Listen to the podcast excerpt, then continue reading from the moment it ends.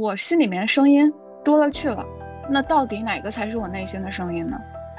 任何时候迷茫都是一个机会。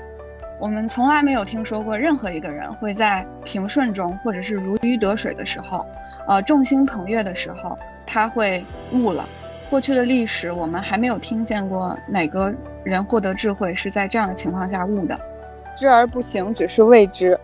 每一件事情，每一个点，你发现每一个情绪的变化的时候，你先跟自，先跟自己聊一会儿。你做任何的事情，先不要否定自己，先从事情里面去找自己能够提升跟那个什么的地方。向好了看，谁都会犯错的，这道理特别简单啊，特别粗俗。因为你有的时候发的只是情绪，你发出来是你你你这个情绪是没有道理的。Hello，大家好，我是认真谈谈栏目的 Chris。那二零二二年已经过去六分之一了。过去的两个月，你对自己的所作所为满意吗？有没有实现的目标，或者是有没有留下什么遗憾？那不管怎么样，时间还在继续，我们还需要继续勇敢坚定地往前走。多久没有跟自己对话、聊天和谈心？你的所作所为以及任何时候的思考，是源于你背后真实的动机和意识，还是你被情绪所驱使呢？那这一期播客，我邀请到我们 RNF 团队里面非常优秀的三位伙伴来跟大家去做一期分享，聊一聊有关于找到真实自我的那回事儿。我今天这个分享呢，其实是跟大家聊聊这个跟自己建立关系，因为过去呃大多数还是在强调说沟通表达的东西很多还是向外的嘛。呃，确实也是最重要的，因为我们和这个朋友、爱人、亲人这些，呃，包括最重要我们客户，就是再宏观一点是跟社会、跟更宏观的建立联系。但是今天呢，就是想跟大家谈谈就是向内的一些东西，就做一个分享嘛。主要来自于我今天可能要跟大家推荐的一个工具，呃，也就是日记啊。我自己从我过年的时候的一篇。那个日记作为这个锚点，然后跟大家做一个分享。好，那今天的这个分享呢，我大家可以一起来想一想，这个我们能不能跟自己建立联系这件事情。呃，因为其实，在过去的很多年里面，就是十来年里面，我觉得我一直在做的事情就是把自己搞明白。我一直都。就是不断的在去呃，就是看清我自己，所以这个课题可能对我来说尤为重要。嗯，也就是呃，也想问问大家能不能跟自己建立联系，因为从一种不太谨慎的角度来说，除了那些不可抗力之外，我们大多数凡人的烦恼其实都有可能和我们跟自己的关系有关。那基于这样的一点。我们就谈谈怎么和自己建立有效的关系。那它的前提是什么？前提其实，嗯，就是两个字儿，就是真实。那真实又是什么呢？就是我们怎么才能知道自己，啊，自己是不是真实的在面对自己呢？因为通常来说，我们都会说，你要对他人真实，要对，要要倾听自己的声音，然后，呃，或者是。呃，很很多方式吧，就是就真实这个字，大家呃用的非常的宽泛，嗯，但是事实上，真实它是一种我自己认为解决很多问题的一个启动的力量。呃，我们就是听很多人说，就是对他人真诚真实，但对自己可能就有没有想过，呃，就是如果我们都对自己难于真实的话，那对。外部的真实和真诚也是非常有限的，所以呃，就是真实它是一个非常有效的关系，或者是深度的关系的一个开始，嗯，所以我就想邀请大家一起去考虑一下跟自己建立真实关系的这种，呃，是是是什么状态，或者是呃自己觉察一下，尤其是我们这份工作，呃，本质上也是建立关系嘛，所以如果没有真实作为基础。我们就需要表演，需要套路来支撑，是吧？那这样的关系就是摇摇欲坠的。虽然我们团队在和客户，呃，已经就是非常的真实和真诚了，但是它可能跟我在呃讨论的真实的范畴不呃不太一样。嗯，那因为真实在我看来是非常 hard 的一个模式，嗯，很多人都会呃不自知的绕着走。那为什么会这样说？因为呃我们分不清，就是因为这个世界本身就是真真假假的，然后我们受到各种力量的驱使，包括呃我们作为一个人的人性的驱使，就有无穷的想法，有各种各样的呃念头。那我们想象一下。就是我们本来是一杯水的话，那经年累月之后，我们就会有很多很多的呃灰尘、尘土，呃，就是进到我们这杯水里，那这杯水就会变得浑浊。嗯，那这杯浑浊的水呢，又伴随着很多嗯，就各种各样的尘土在中间漂浮，我们姑且就叫它是泥巴水儿啊。那这些尘土是什么？就是我们各种各样。真真假假的想法，啊，幻觉，啊，乱七八糟的念头，那就是在这个水浑浊的要命的时候啊，我们不停的往前跑，然后呢，这个水也很不稳定，很浑浊。那它浑浊的要命的时候，嗯，我们怎么会看得清到底真实的我，或者是真实的我的想法是什么样的呢？这就是我所说的，我所在描述的这个 hard 模式。就人性使然，很很残酷、很真实的一个一个一个现实，就是我们很容易陷入这种自自欺欺人、被人欺的这种各种排列组合里面啊，也是不不停的被切换在各种境遇和烦恼里面。但是，呃，通常来说都会和这个有丝丝缕缕的关联。呃，那我刚才举的那个泥巴水的那个例子，就是想请大家来想想。呃，如果我们真的倾听自己的内心，那是不是有用？是不是真的具备可操作性？因为我们的脑子里有各种各样的想法、推理，然后每天都要思考大量的信息，是吧？外部输入的，我们主动去获得的，呃，太多声音了。那我就想问，我们怎么才能知道这个就是我们内心的声音呢？这个也是我之前问自己的问题。就是我心里面声音多了去了，那到底哪个才是我内心的声音呢？所以这就涉及到，就是我们是不是有能力去辨别它，就是把我们的声音从模糊变到清晰，就是我们看到，呃，纷杂飘的乱七八糟那些尘土里面，到底我们是什么样的？啊，其实这是一个不太容易的事情，嗯，又带着一些。佛里佛气的思考，怎么呃，就是我们如果没有办法去听到自己最真实的声音，那是不是就意味着这个是吧？我们内心更虚空了，更没有意义了，就很丧、很迷茫。这个是我自己的一个想法啊，就是任何时候迷茫都是一个机会。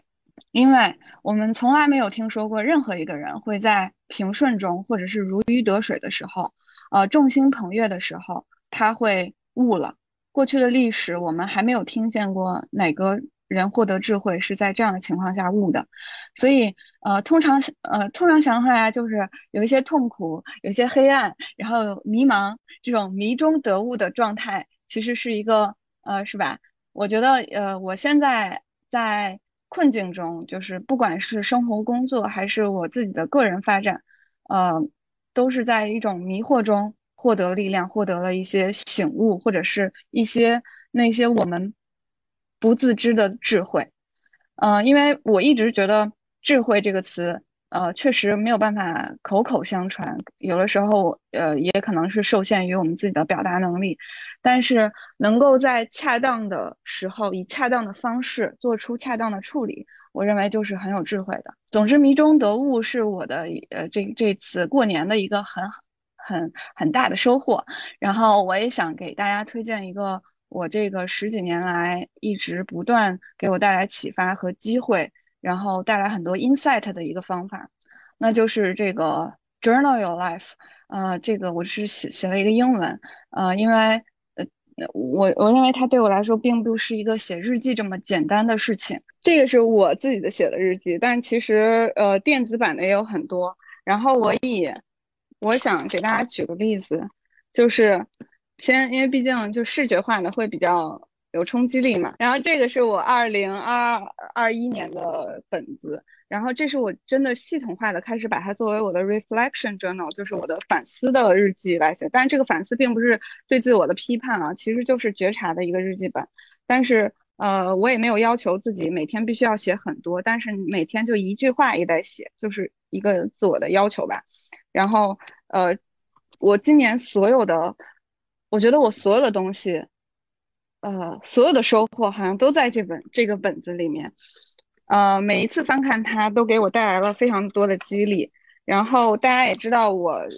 就是过去有非常多那个旅行的经历，啊，像这几个本子都是我在旅行的时候写的，就是磨的比较破。呃，我甚至可以这样说，如果呃没有我过去旅行上写了这些日记，我根本就不会去，甚至不会去呃。考研甚至也不可能考上，然后也不会有我过去就是我之后的很多很多，呃，就是事情的发生。为什么这么说呢？因为啊，我们现在是嗯风华正茂的年龄，然后大家都急着向前跑，所以就很难去反观或者审视自己来时的路。所以呃，这个说的比较文艺一点，就是要记取来时路，因为我们更多的现在就是。未来心，对吧？我们在做计划，虽然做计划是非常重要的，因为它是面向未来的，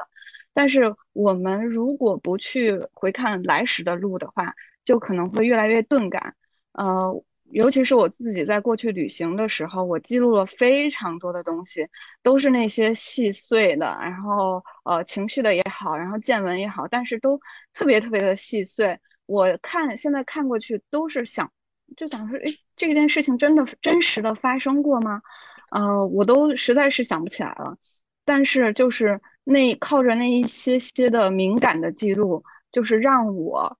因为我现在就就我能真实的能感觉到，嗯，我对自己的一个观察和我对自己当时思维的观察，那我记录了下来了以后，其实就不是为了。那个时候，也就是说，包括我们现在做记录，也不是为了此时此刻，而是为了永续的自己。就是呃，我我我我我想了半天这个词儿，我就我用了“永续”这个词，就是永远继续啊，就永续。嗯，那这个呢，我个人认为它跟储蓄险非常像啊。就拿增额终身寿来说，它就是靠时间，对吧？靠时间，然后有复利，然后那你写的越多，那你存进去的越多。那它滚起来的越大，所以就是它就是给你很多很多的洞察在里面，而且你会发现自己的那个生命中很偶然的那些事情，其实会是生命中的必然。你把它串成一起，呃，就我跟大家说，我以我的我做保险这件事情也也很有趣，呃，之前自己都完全没有意识到，就是我高中毕业之后，呃，做了一个职业规划的测评，就是一个职业选择量表。我排名第一的是保险，第二个是心理。那我发现我写的这些，呃，所有的日记和 journal 其实是，呃，我给自己存下去的一些，呃，等待发酵，当时平平无奇，但是等待发酵的智慧。嗯，我很多时候无法跨越一些困境，或者是做选择的时候，嗯，如果去翻阅我自己曾经写过的 journal，我就会意识到。我现在走的路和过去的路的相似性，然后我就从过去的那段路里面会获得力量。就是在这个过程中，你发现了自己的力量，真真切切的是来自于你自己。就是那个时候的你在如何的 educate 现在的你，然后你们两个现在又在相互作用。嗯，一个人能够从过去的自己身上获得力量，我觉得是一个很高峰的一个体验。嗯，就是真的能触摸到那种。时空交错之后，呃，你来自你自己的那种，嗯，和自己的一个距离，就是能感觉到两个自己的真实存在，然后又能感觉到呃一种很很很微妙的推动力。但是呃，我就很想邀请大家去尝试一下做这件事情。其实我我不是今天才呃第一次。请朋友去去做这件事情。我在上研究生的时候，就邀请我实验室里面的这个师妹师弟去做这件事情。其实他们给我的反馈都非常好，呃，因为我自己真真真实实的感受到了这个力量。呃，拿我自己二零二一年的这个本子来说，呃，我的所有的那个思绪的那种流动，都在这里真实的体现了。但常常我们会忘了，其实我们就像我们记不起来前天我们到底吃了什么饭一样，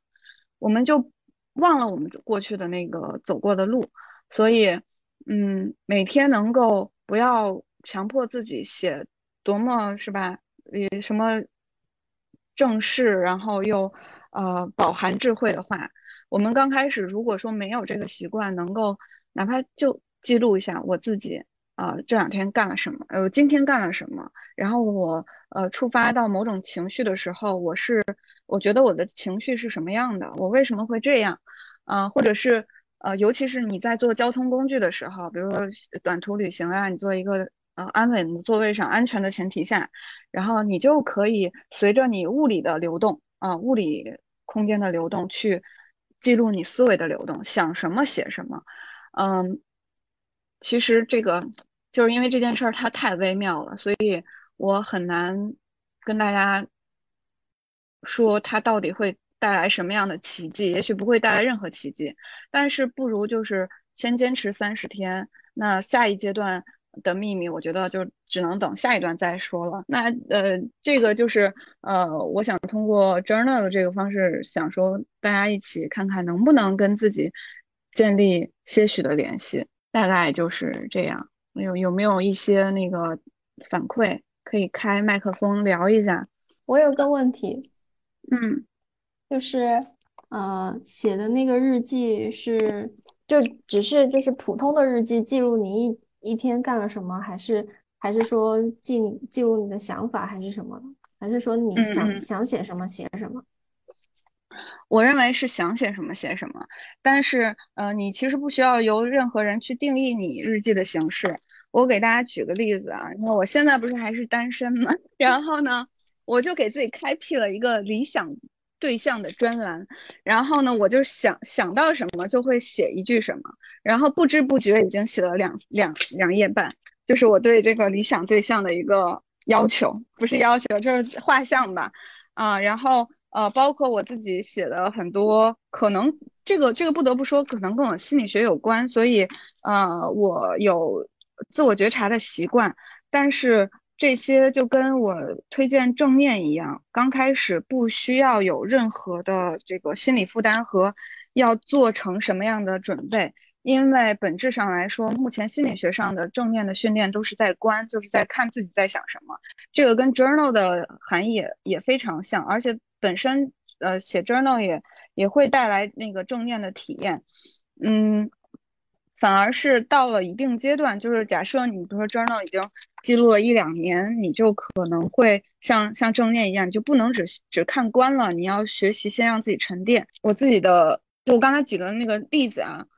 比如说那个浑浊的泥巴水儿，对吧？那那个水儿它一直那么浑浊的时候，你是看不清的。所以我们就要修定了，就是要让自己能定下来，呃，让这个所有的泥巴沉淀下来，那这边水就会变成一杯清水，我们就能看清了。这个也是让你要积累了很多，这个你就像存钱一样，你要存了一段时间之后，你才能。存上瘾，你才能知道它会究竟能给你带来多大的安全感，是吧？那我现在还在初定的阶段，我给大家那个分享一个那那个那个工具吧，因为刚好子妍讲到这个事儿，我那个后面刚好我觉得特别特别对应啊。子妍讲怎么样连接，我讲是线下看一看的连接是否有效，后面我会有一个量表，然后呢就刚好子妍刚刚刚才那个扛出了他的那个日记本。我自己呢是有两个工具，一个是那个我有一个三年，原来是有一本五年的日记本，但去年写完了，就我怀孕的时候，怀孕的时候开始的五年的那个，然后它是，呃，大家网上去搜是有的，就是那个三年五年的，我现在用的是三年的，因为那个五年的格子太小了，我我我写起来话会比较多，然后今年当时二零二一年，我又开始呃用的是新稿，我就随便拿拿下来，我给大家读一下啊。你们不是问怎么写吗？你是那杯水开始着满灰尘的时候，你你还看不太清自己的时候，你就特别适合用这种的，就是三五年可以对比的。我觉得三年比较合适啊，五年太凶残了。我自己原来用过五年的，然后那个那个呃，我给你举个例子，那你这个时候写会什么样呢？十二月去年二零二一年十二月三号，我写的是这样子的：今天没有阅读，孩子上篮球课，吃到我最喜欢的兰州拉面，儿童餐他还不够，课上故意踢老师的教具，下课直接送鲁家志，十二点前入睡，八十八分的睡眠质量，这是我自己每天监控自己睡眠质量。今天做了一个客户回访跟进，和七七商量课程落地，收入无，天气冷，暖气全开。就是那天我们家开暖气，因为天气冷，嗯，所以这个这个是我的记录方式，就是完全是我记流水账的。但这种东西我不会放在网上，就是我今天干了些。然后呢，还有一个工具是我们老师自己开发的，就是很简单。其实原来我做销售的时候会写的一个工作日志，类似，它是分四块部分。一个叫计，它是分计划、执行、收获、反思四部分。你看，就这个时候，你可能是，比如说，我在想今年要不要开始用这本东西，因为这个其实可以系统性帮你沉淀了。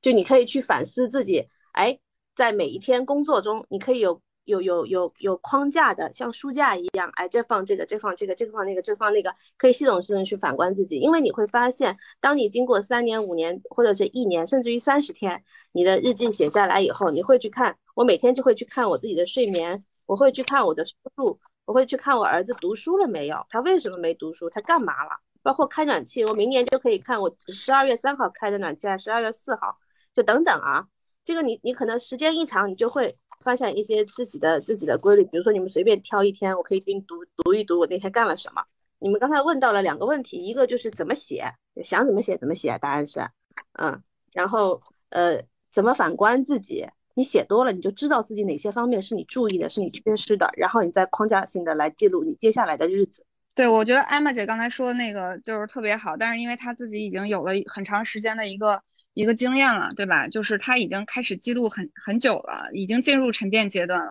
那刚开始，如果大家之前没有做过这件事的时候，就是只要能给自己营造一个安全的环境，就是确保自己写下的东西是当下的思维的流动，然后才能 journal 这个日记本是你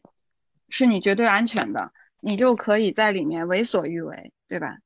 这一点其实还是蛮重要的。嗯，尽可能去记录。可能比暂时比方法要重要。其实我之前一直都我我记日记也记了好多年，然后我可能也会去就是回头去看那些东西，但是我自己觉得好像就是我不知道是不是在记日记或者说回看的过程中会有一些下意识的自我觉察，可能会更助于怎么说就更更助于自我连接。就今天的这个自我连接和。呃，自我觉察其实它都已经指向了很多底层问题了。然后我们现在在做的所有的事情呢，就是都是一个尝试。嗯，就是我觉得我还没有那个能力去直接跟大家讲自我觉察，因为其实它就是一件很困难的事情。它本身就是 hard 模式里面的 hard，就是自我觉察。因为前提是你要能分辨，能分辨的前提下才能觉察。那现在就是你能记录，能把那些。在你眼睛里面忽闪而过的所有的那些念头，都能有一个记录，其实是很重要的。你会发现自己控制不了自己啊，控制不了自己，能觉察到这一点就已经很不错了。我今天跟大家分享的一个东西呢，叫调哈里冲，分五个部分。我们今天，嗯，二十分钟内讲完，不扩展。第一部分讲它的背景和目的的介绍，为了是什么呢？为了是我们之间的互相的破冰。实际上分组了以后。因为我们我们有很多的花名昵称都是网都是网友，其实我们还不是不是特别了解对方，包括我们三组，呃，互相之间大概认识对方都是认识的一个非常冰山一角，所以说包括以后的自己的团队的同学们上来的时候，我觉得是一个互相了解，打着互相了解幌子的呃方式来了解自己。然后呢，我们先说方法啊，说大家现在。拿出纸跟笔，我不知道自大家都有没有纸跟笔啊？拿出纸跟笔，画一个最简单的田字格。我不跟大家讲这个四个格是什么意思，你们你们就按照这简单粗暴的来，画出一个田字格，就四象，就是左呃四个格子嘛，一个田字格啊。先画一个田字格，然后呢，大家记录一下，左边的上面写的是。自己展示的一面，就是自己展示给对方的什么爱好、兴趣、学习习惯啊等等的。左边的下面写别人不知道的自己，就是我心里有一个小秘密，或者我有一个心愿，哎，别人不知道，这是我自己知道的一个心底的一个秘密。右上呢，就是写彼此的认知，我们互相之间的就是彼此的认知。那最后怎么放，我们也不要纠结。呃，我取个样吧。这个呢是一个沟通过程中来认识自己，你可以跟别人沟通，也可以跟自己沟通，啊，这个比如说你可以跟客户沟通，就后面会把它升上升到技巧层面，这个我不今天不扩展，没不没有时间，呃，在沟通过程中，它会每每一个区域的内容会有不同的沟通方式，但是在沟通过程中，我们会越来越打破自己对自己的认知，为什么呢？我们来讲一下啊。人的自我认知呢，其实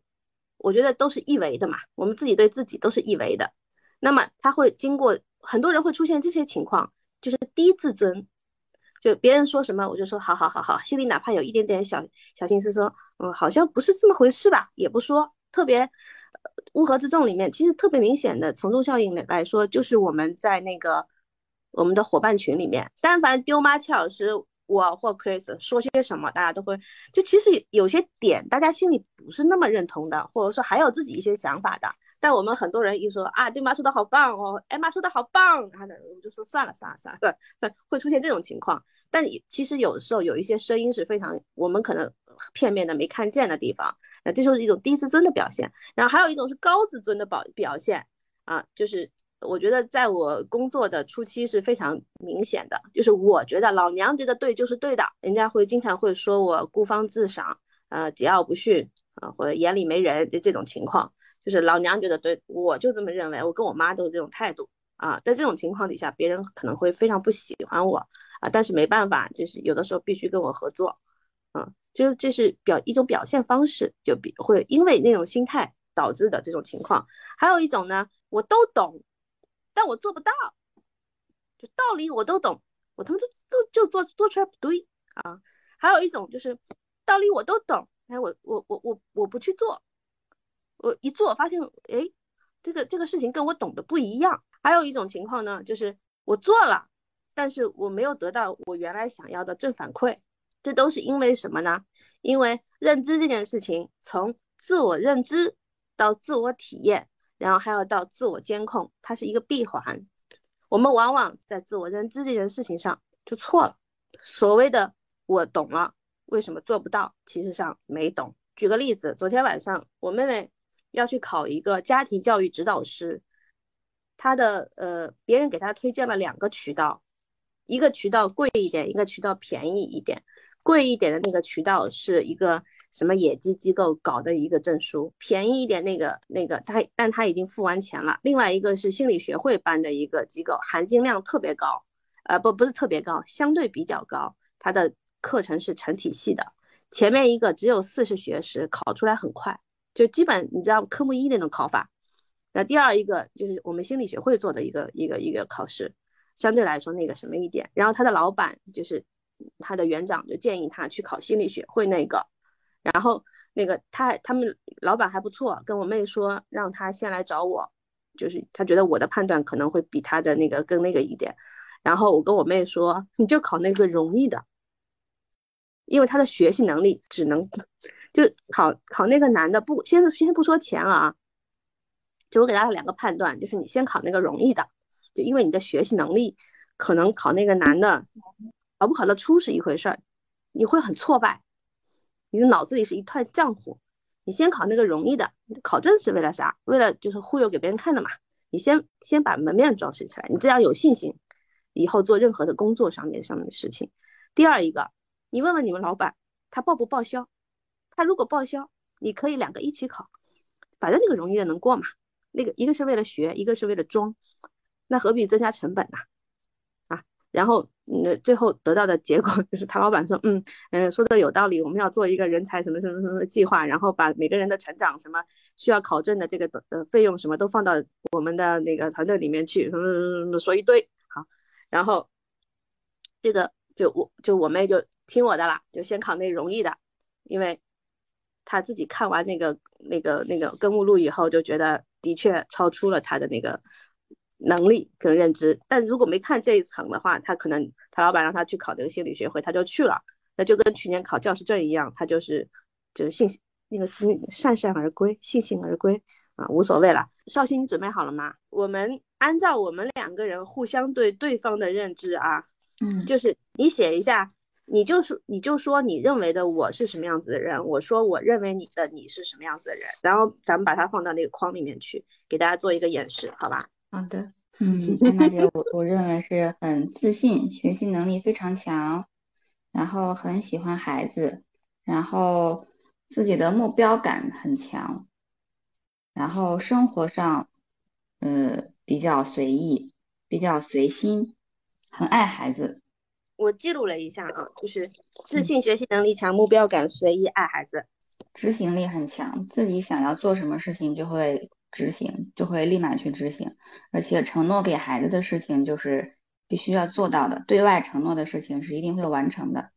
哦，够，他特别好，太太好了，那个。够了，够了，够了，够了。我来描述一下，就是我对绍兴的看法。绍兴的给我的一个最大的点，它是第一个是逻辑清晰，第二一个是抓重点，第三一个是能迅速调整自己，最后一个点是那个那个那个不随大流。你有你自己对事情的判断，不会因为大家怎么说而跟着一起怎么说。你不是一个低自尊的人。这个是我们之间互相的那个一个一个判断。我现在根据绍兴对我的判断，对我的描述，我们来做一做这样子的一个举证啊。这个举证不是四格吗？第一个是公开区，我们叫它我知道，别人也知道，我们俩是都认为这个这一点是对的。我认为绍兴对我描述对的的地方，第一个是自信、学习能力强、目标感强。我我这三个我是非常认同的，我就把它写在自信，啊，学习能力强，目标感强，我把它写在了左上。然后第二一个是我不知道的，他认为就是我从来没有看到过我自己这一方面的，就是我知道的，绍兴不知道的，甚至于绍兴对我那个认知有有有有区别的，有有跟我的认自我认知有有区别的地方，就是。首先，我首先更正一下，我没那么爱孩子，我相对来说是一个自私的人的，相对对孩子来说啊。然后呢，有一点，你认为我生活比较随意，不对，我生活比较随便。我我我个人对生活没啥要求，重点是物欲已经相相对来说比较低，嗯，然后呢，对那个什么品质要求，在某些方面也比较高，大部分都是低的。所以在在在这方，还有一个就是。嗯，我的我的执行力，我的执行力跟我的物欲一样，他，我跟大家剖析一下自己在这个这块区域啊，我的执行力是看事情的，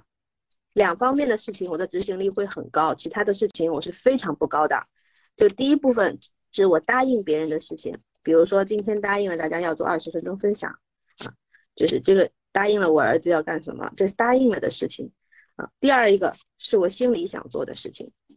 心里想做的事情包括，我觉得，呃，有愿景的，就是我想的。第二一部分是，呃，赚钱相对多的。我只对这两件这两种事情可能会有执行力会强，其他的时候我执行力其实上是不强的。你们去看我的业绩就明白了，包括我的内容输出啊，都是。所以我为什么参加这个群，完全是因为我要答应大家做一些事情，这样才我才能，我这是我自我剖析嘛。我给大家来讲一讲，就是大家知道的，我知道的，大家可能不太了解我，大家被我在左上角公开区的那部分东西可能会有有一点点混淆，对吧？然后接下来最后一个区，大家会发现是一个空白，就是记得所有事情都要留白，留白了以后，大家才会发现自己哎有很这个地区，我们叫它什么呢？我们叫它潜力。就是你可以被挖掘的地方，比如说我身上不具备的一些东西，我自己也不知道，别人也不知道，但是有一些美德，有一些很优秀的品质是可以被挖掘的。那我可以向上向侧挖掘。比如说我经常跟戚老师沟通的时候，哎，戚老师会发现一些他看到了，我自己却不知道，那就变成了盲区。对我来说，自己的盲区的一些一些品质，那我就它可以把它慢慢的开发起来。或者有一些地方，你就像紫嫣的那些工具，比如紫嫣提出来那个非常好的记日记的方法，我记着记着记着，我印象特别深。在我孕期的时候，我记得大部分大部分全是对孩子说的一些话，就我把他当成一个倾听者。就跟他说的一些东西，不啦不啦不啦不啦不啦，那个阶段的，我就会发现自己原来，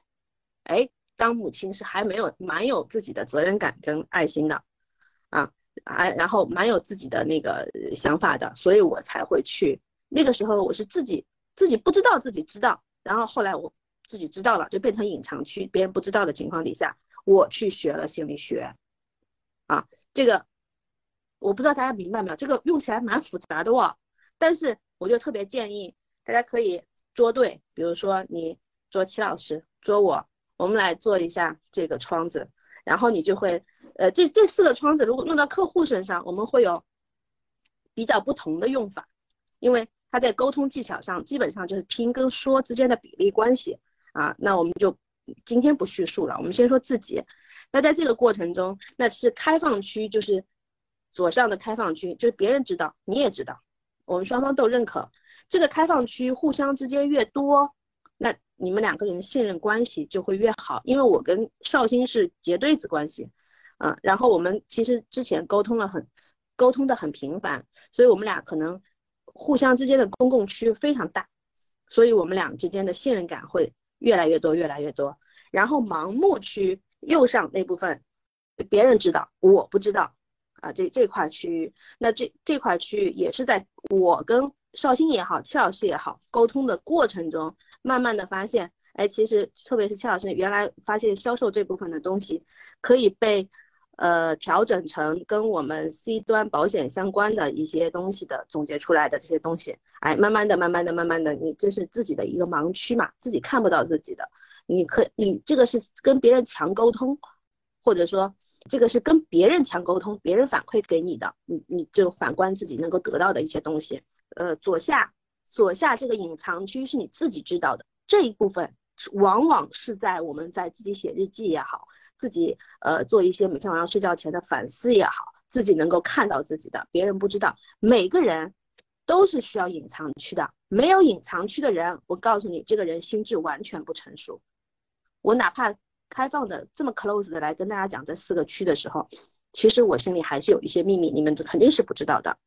每个人都会有，只是我说我愿意。有些人把这个隐藏区的呃范围说的很小，有的人说的很大，特别是客户，这是我们一个成年人自我管理跟自我安全感的一个一个一个体现。但这个过程中，往往是我们在自省或自我沉淀过程中看到的东西。而未知区那个潜力区，我认为是就跟右脑开发一样，是我们所有人在未知的未来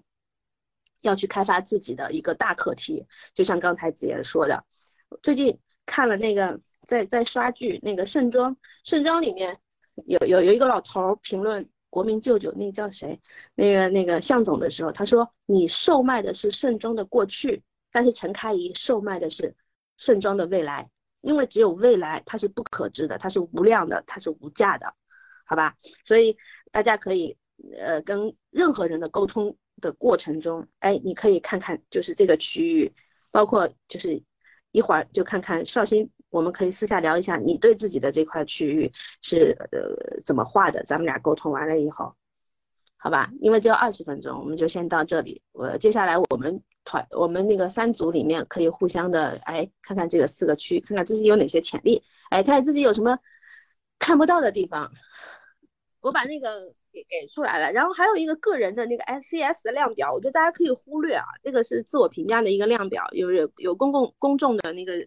平均分十九分之类的，我觉得这没必要，大家可以看一看。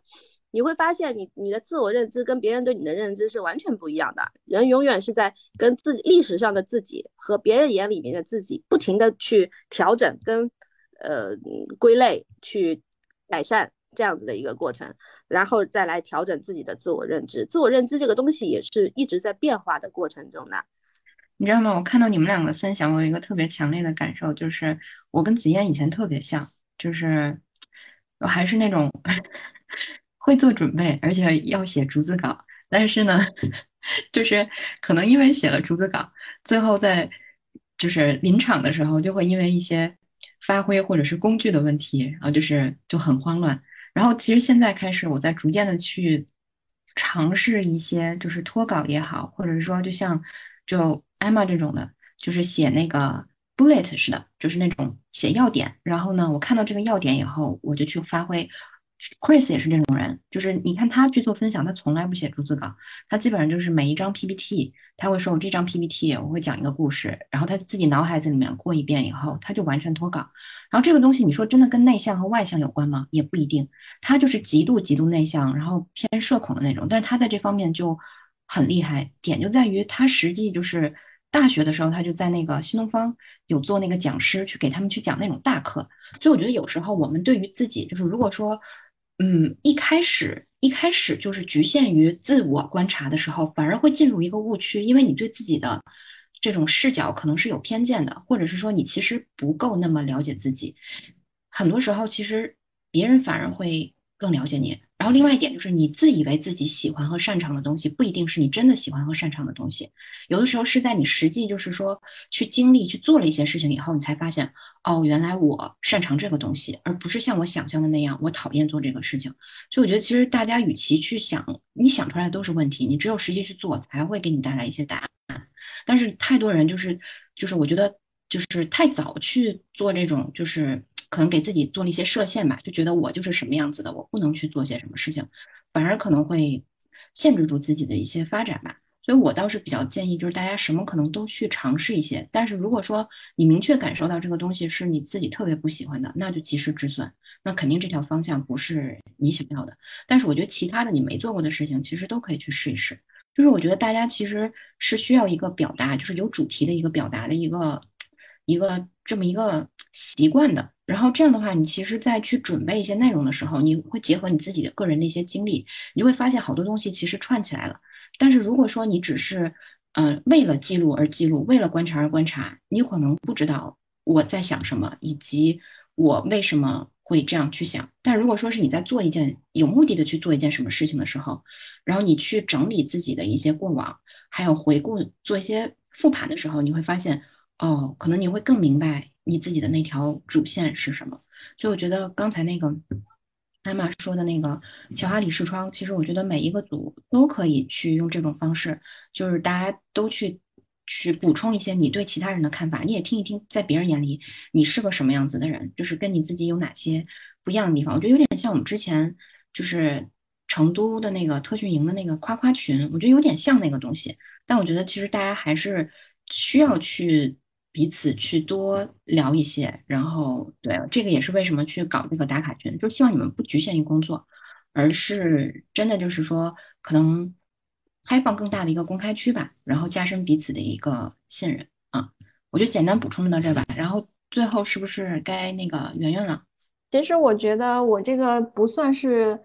分享，其实可以大家都一起参与，就是我们都可以去讨论一下。我主要是想跟大家分享两本书，就是我呃最近在看的一一本是那个《力量从哪里来》，就是是李一诺写的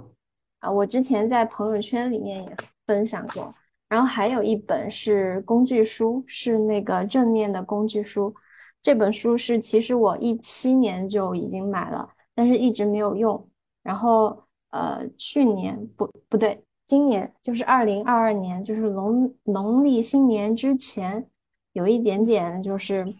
我有一种很不真实的感觉，可能是压力或者说是焦虑啊，就是各方面就负面的一些情绪，然后我感觉我迷失在了就是自我的想法当中，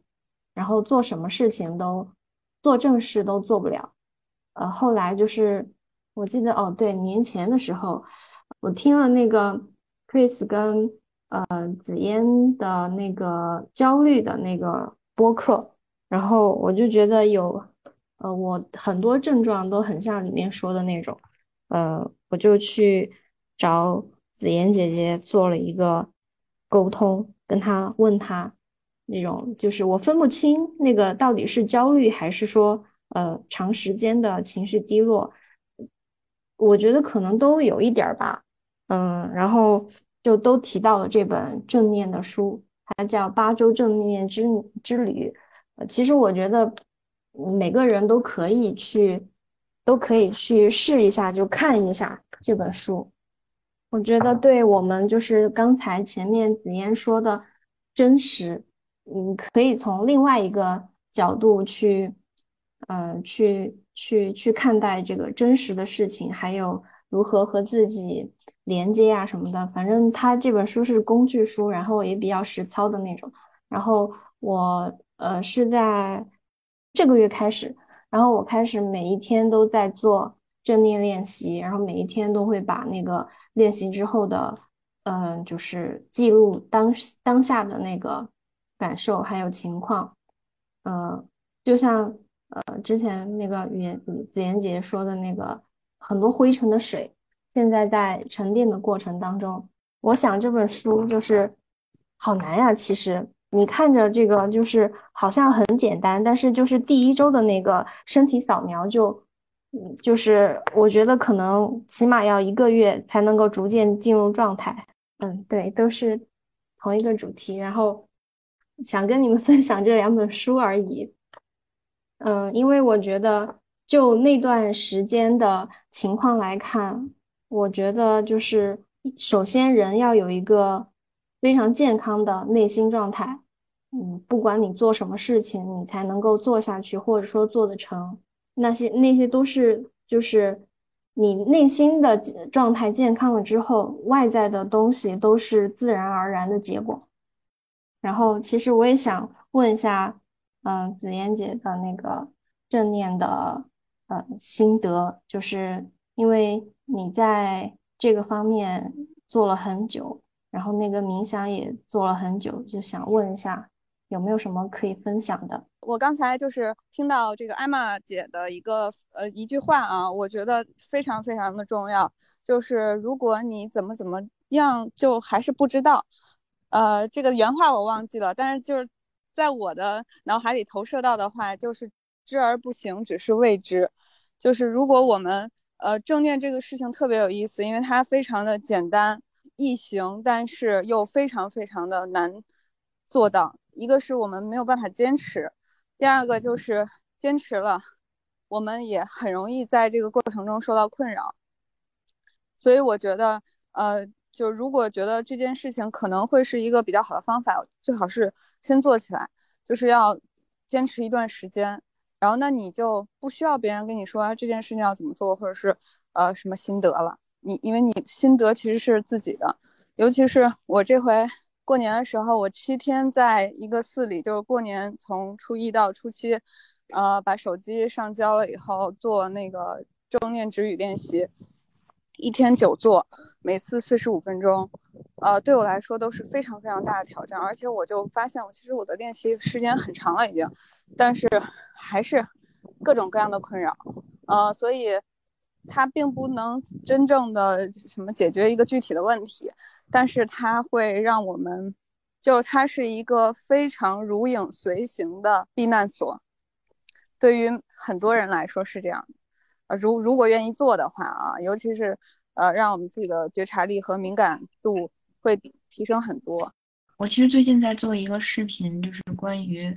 列目标和实现目标的。然后其实我觉得我自己，因为就其实我会跟你们说，我也是一个。挺不自律，而且会拖延症的人嘛。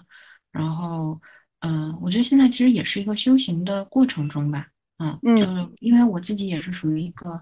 嗯，像艾玛姐一样，就属于比较低欲望的。就可能对我来讲，钱本身这个事情，物质方面的话，我觉得我的欲望其实没有那么强。我更多的还是说比较在意在意这个体验本身，然后以及就是说，嗯。就是从今年开始，我可能慢慢的就会觉得，好像不是说怎么样都行，而是说希望自己能够变得更可控一些。因为我原先是特别不喜欢做计划，就是也不喜欢按就是规矩来的那那种。但我渐渐就是感觉到，其实你的生活一点点去秩序化的时候，其实你的整个身体的状态是更好的。就是你的，你可能自己没有意识到，但你实际去做了以后，是有这样的一个改变的。所以今年我其实在做一些小小的调整，比如说那些微习惯也好啊，或者什么的。我我我想了一个点，就其实，嗯，我们其实很多人在列那个年度目标的时候，容易很贪心嘛，就是什么都想要啊，又要变瘦变美，然后又要变有钱，对吧？什么都不能落下。但其实很多时候，就是你什么都想要的时候，就什么都做不到。因为就是像那个《项羽骑象人》里面说到的，就人其实就是一个理智的部分，就是像那个骑象人，但是你的本能其实就是那头大象。你如果说真的就是总是跟他去对抗，你不去接纳自己的话，就很有可能就是很内耗嘛，然后就处于那种就是想做做不成的那种状态。然后所以其实今年我在。努力的去降低自己的一些目标，然后以及就是可能分阶段的去实现。就比如说我一个月，就有可能我第一个月，我今年给自己定的目标就特别简单。我之前跟你们说过，每天跳个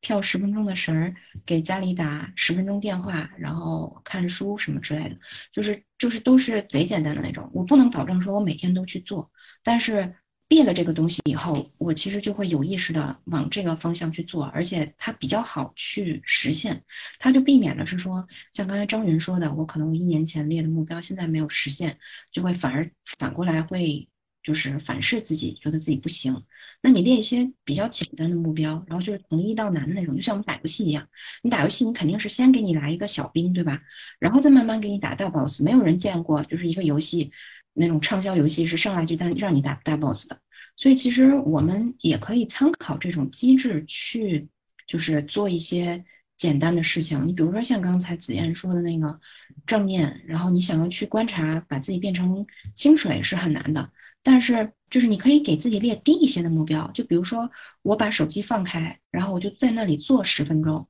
然后可能第一天是五分钟，然后第二天是十分，就是第一个月是五分钟，然后第二个月是十分钟。你逐渐去增加的时候，你就会发现，其实你实现了以后，就是一方面你会有这种成就感，然后给你带来自信；另外一方面的话，其实这个东西就通过时间的力量，你那头大象其实就慢慢的被驯服了。然后你驯服了以后，就是你养成了这个习惯，不再是靠骑象人和大象之间的对抗，而是说大象自己形成了这个习惯，那你就可以走向你下一个目标。比如说，呃，就是你可能第一个第一个月，你就说我就是，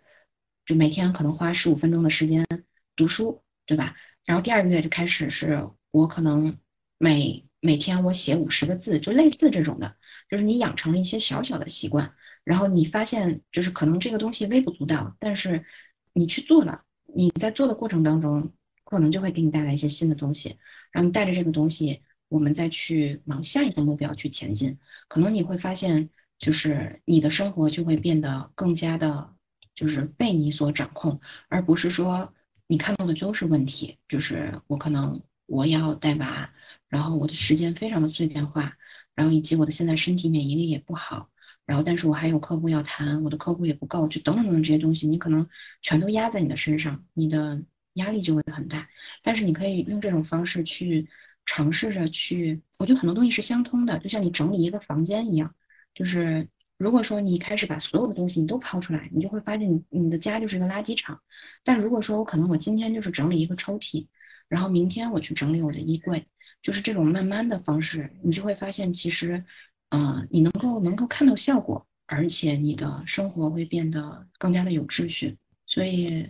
我我其实我今年怎么说呢？我觉得我不是那种，我不知道我适不适合正念啊。但是，嗯，我是那种很难就抛下别的东西，就是去干坐着，然后什么都不想的。这个对我来讲是一件特别特别困难的事情。然后，所以我倒也没有强求自己去冥想或者是啥的。但就是我有的时候是在可能做一些具体的什么事情，进入那种心流的状态的时候，就是会去反思或者是。就是复盘自己的一些事情，就是我我可能是那种，就是要在做事情当中去去去去思考的人，嗯，我还我还没有尝试过，就是比如说真的是那种静坐之类的，可能以后有机会的话会试一试。但是我觉得有时候那种，嗯，就是你对自己，就是就比如说像今天这种，就是你们每一个人有一个主题，你去表达出来，包括你将来去看那个回放，你就会发现。镜头下的你和你自己想象中的自己还是会有一些差别的。然后，嗯，我觉得这个过程其实挺有意思的。我就希望所有的人，就是今天在听的，我希望你们都能够每周参与进来去做这样的一个分享。我觉得你们自己也会有收获，然后我们彼此之间也会有收获的。哦，我觉得今天你们真的是三个人太有默契了，讲的都是同一个这个领域的就是方向的东西，然后。而且我觉得，就是也提供了一些非常好的工具，就大家可以马上去去操作的。虽然说跟保险没有关系，但是我觉得是跟我们的人生还有心态什么的有非常大的关系。我觉得现在其实，嗯，相比较专业本身吧，我们自由职业者其实我觉得更需要的是这些方面，就让大家觉得，虽然说我们平常工作是自己一个人，但是我们还是在一起的，然后。你的问题也希望大家就是能够去多表达吧，然后能够说去看看别人眼中你是什么样子。其实你，我觉得太多，就尤其是我们团队的伙伴，很多我觉得优秀的不只是我们团队，我觉得很多女生都是这种，就对自己太苛刻了，就是看自己总是觉得看缺点，然后也就会过度放大自己的一些问题吧。嗯，但我觉得其实大家都挺优秀的。就今天就到此结束啦。